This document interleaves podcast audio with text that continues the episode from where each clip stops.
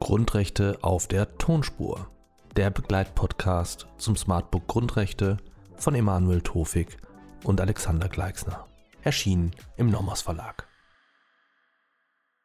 Meine sehr verehrten Damen und Herren, herzlich willkommen zum zweiten Video in der Reihe der Videos zum APR. Hier wird es gehen um die Darstellung der Person in der Öffentlichkeit und um den Schutz der engeren persönlichen Lebensgestaltung. Welche Rechte unterfallen dieser ersten Fallgruppe? Wie gesagt, das APR kennt verschiedene Typologien. Eine bildet zwei Hauptfallgruppen. Die erste Fallgruppe ist die Darstellung der Person in der Öffentlichkeit. Die zweite äh, Fallgruppe das Recht auf informationelle Selbstbestimmung. Dieser zweiten Fallgruppe ist das nächste Video gewidmet. In diesem Video geht es jetzt also um die Rechte, die der Fallgruppe Darstellung der Person in der Öffentlichkeit unterfallen. Zunächst einmal soll der Einzelne hier vor entstellenden und verfälschenden Darstellungen seiner Person bewahrt werden. Dies umfasst dann mehrere Rechte, etwa das Recht am eigenen Bild oder das Recht am eigenen Wort, ferner auch den Schutz der persönlichen Ehre. Zum Recht am eigenen Bild und zum Recht am eigenen Wort möchte ich Ihnen eingangs wieder eine Entscheidung des Bundesverfassungsgerichts im Wortlaut präsentieren, es geht hier um die sogenannte Tonbandentscheidung aus dem Jahr 1973. Dieses Grundrecht schützt auch Rechtspositionen, die für die Entfaltung der Persönlichkeit notwendig sind.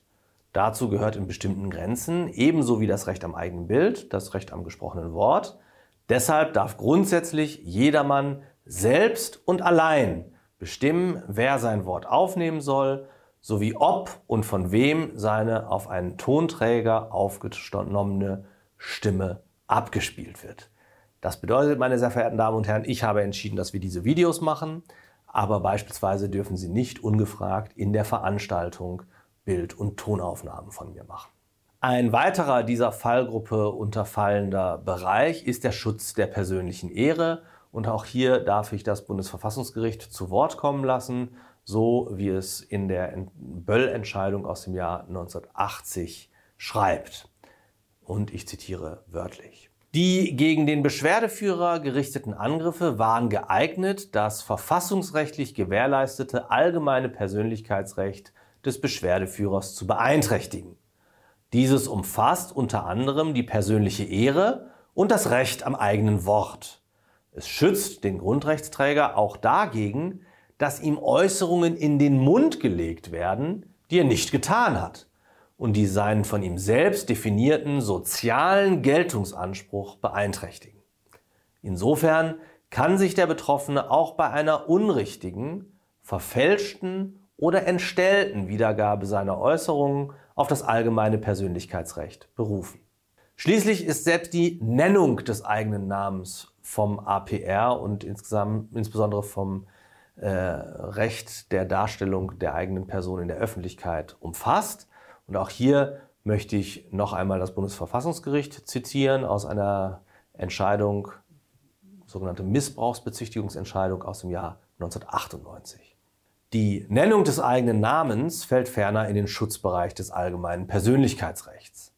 Aufgrund der Namensnennung können Dritte Äußerungen nicht nur ihrem Urheber zurechnen, sondern auch in das Persönlichkeitsbild einordnen, das sie sich von ihm machen.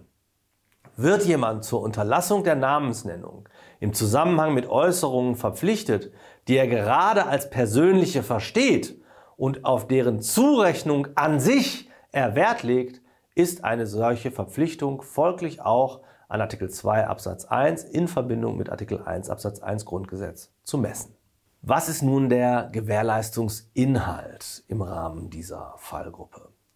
Zunächst sollen die Voraussetzungen gewährleistet werden, die es dem Grundrechtsträger ermöglichen, unter Wahrung der eigenen Persönlichkeit mit Dritten in Kontakt zu treten. Also es geht um den Schutz des Einzelnen vor entstellenden und verfälschenden Darstellungen seiner Person. Es geht um den Schutz davor, dass, wieder in den Worten des Bundesverfassungsgerichts aus der Eppler-Entscheidung 1980, es geht um den Schutz davor, dass, Zitat, jemandem Äußerungen in den Mund gelegt werden, die er nicht getan hat und die seinen von ihm selbst definierten Gestaltungsanspruch beeinträchtigen. Soweit also zu dem Bündel an Rechten, wenn Sie so wollen, die der Darstellung der Person in der Öffentlichkeit zugeordnet werden können und damit der ersten Fallgruppe. In dieselbe Fallgruppe fällt ein weiteres Bündel als von Rechten, das überschrieben werden könnte mit Schutz der engeren persönlichen Lebensgestaltung.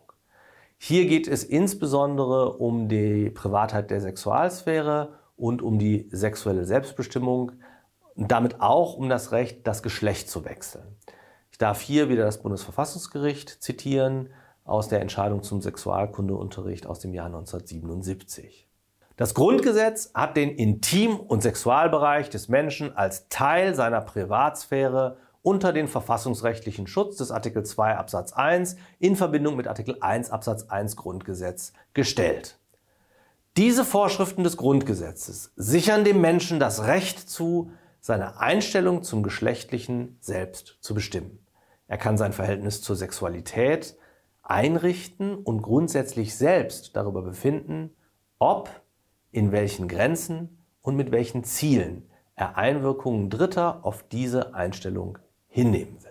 Weitere Gewährleistungsgehalte in diesem Bereich sind etwa familiäre Angelegenheiten, etwa das Recht der beiden Ehegatten mittels vertraglicher Beziehungen finanzielle Angelegenheiten im Falle einer Scheidung zu regeln, ähm, äh, Dinge wie der familiäre Kontakt, etwa auch zu Strafgefangenen und schließlich werden diese Gewährleistungen auch nochmal verstärkt oder aufgeladen durch die Gewährleistungen von Artikel 6 Absatz 1 und 6 Absatz 2 Grundgesetz. Soweit, meine sehr verehrten Damen und Herren, das zweite Video zum APR. Im nächsten Video schauen wir uns nun an das Recht auf informationelle Selbstbestimmung und das sogenannte Computergrundrecht. Vielen Dank für Ihre Aufmerksamkeit bis hierhin.